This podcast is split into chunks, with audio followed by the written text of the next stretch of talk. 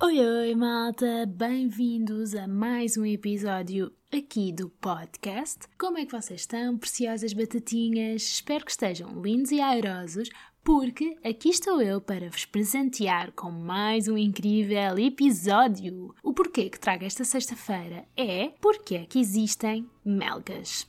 Já ouvi dizer que trago perguntas intrigantes aqui ao podcast e esta é uma daquelas que, acreditem, que já me passou demasiadas vezes pela cabeça para poder contar. Não pensem que estou a falar de outro tipo de melgas, aquela espécie de melga mais humana, também denominada por uh, os chatos. Não, esse tipo de melgas fica de fora deste episódio. Eu estou mesmo a referir-me única e exclusivamente ao mosquito. Sim, isto porque eu sou uma daquelas pessoas com sangue doce que consegue ser picada da cabeça aos pés sem notar. E, como se não bastasse, ainda faço aquelas reações grandes que têm como nome científico babados gigantoides. E pronto, assim fico, uma baba humana revestida a fenistil, sem tocar em nada para ver se não tenho um ataque de coceira.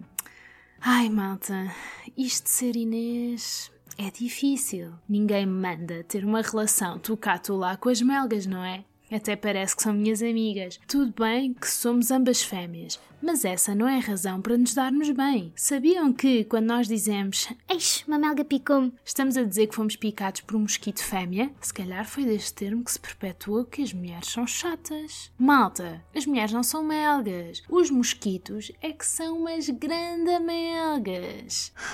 Trocadilhos. Bem, estava eu a dizer, são os mosquitos fêmeas que precisam do sangue, ou seja, do nosso sangue, mais precisamente do ferro e outras proteínas para a maturação dos ovos. Por isso, quando somos picados, estamos a ser picados por elas. A evolução bem podia ter arranjado uma outra fonte de nutrição para os bebés melgas que não envolvesse o sangue de animais, não era? Mas não, bora lá por os humanos todos a coçarem-se, saírem à rua no lusco-fusco. Como já devem ter percebido, e para vir este tema à baila, eu fui recentemente atacada por melgas, é verdade, e ainda por cima nem possuo fenistil aqui no Algarve, por isso devem estar para aí a pensar, agarrados à cabeça. Como é que consegues, Inês? Meu Deus! É difícil, malta, é difícil. Mas pronto, como já perceberam, aqui vem história. Bem, ontem era um quarto para as sete, estava calmamente a apanhar banhos de sol numa clássica espreguiçadeira azul à beira da piscina, com os meus fones a ouvir um genial podcast, O Hotel, do Luís Franco Bastos, quando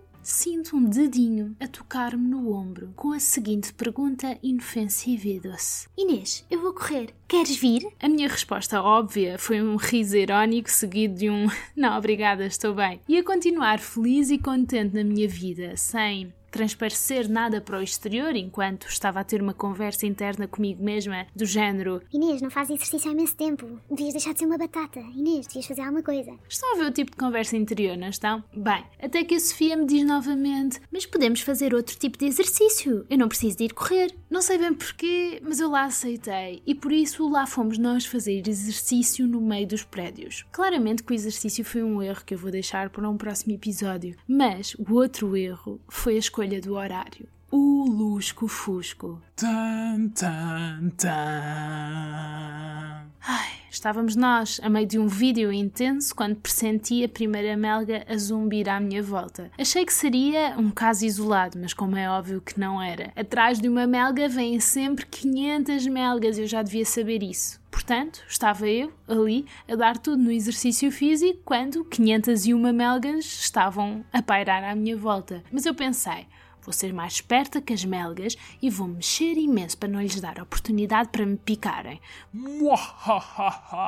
Acham que resultou? Pois não, porque cheguei a casa cheinha de comichões. Numa rápida pesquisa pela internet, fui informada que as melgas são atraídas não só pelo dióxido de carbono que emitimos, como e notem aqui, pelos químicos que o nosso suor contém. Um deles, o ácido lático, que as nossas células produzem quando estamos a fazer exercício físico. Por isso, uh, que combinação perfeita para eu ser picada, não é?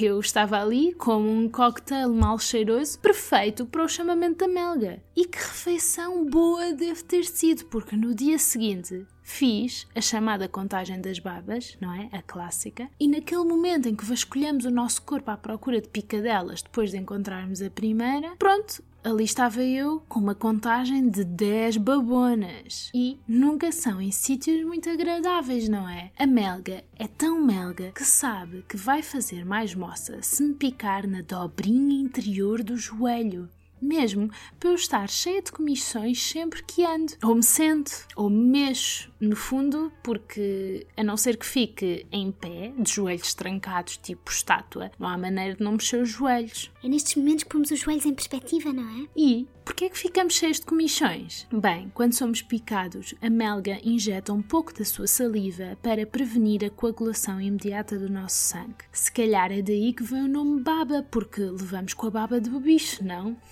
eu para inventar. O nosso corpo reage imediatamente com a produção de histamina, que nos provoca comichão e toda uma reação inflamatória, como a zona ficar quente, ficar vermelho. E quanto mais nós mexemos na dita baba, mais o nosso corpo produz a histamina e mais comichão temos. Por isso, é um ciclo vicioso. Mas a pergunta principal deste episódio era: porquê que as melgas existem? Bem, as melgas, ou seja, os mosquitos, são muito odiados por toda a gente, acho eu, porque, para além da comichão chata e das babas horrorosas, os mosquitos ainda são vetores de transmissão de doenças como a malária, a febre amarela e o dengue. Mas, pelos vistos, malta, há sempre um reverso da moeda. Hashtag salvem o mosquito. Porque, para além de serem uma peça-chave na cadeia alimentar, ou seja, são alimento de muito bichinho superior que anda para aí, pelos vistos, também são essenciais para a produção de nutrientes para determinados ecossistemas.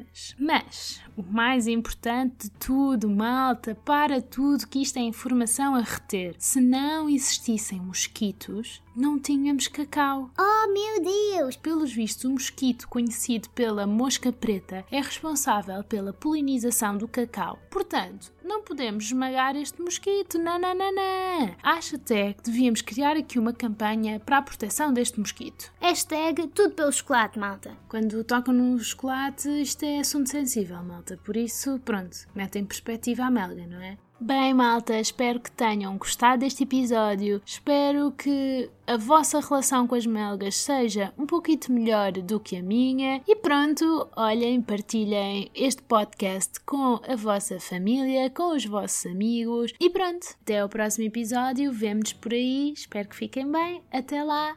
Bye bye. Vou-me divertir. Uh, uh.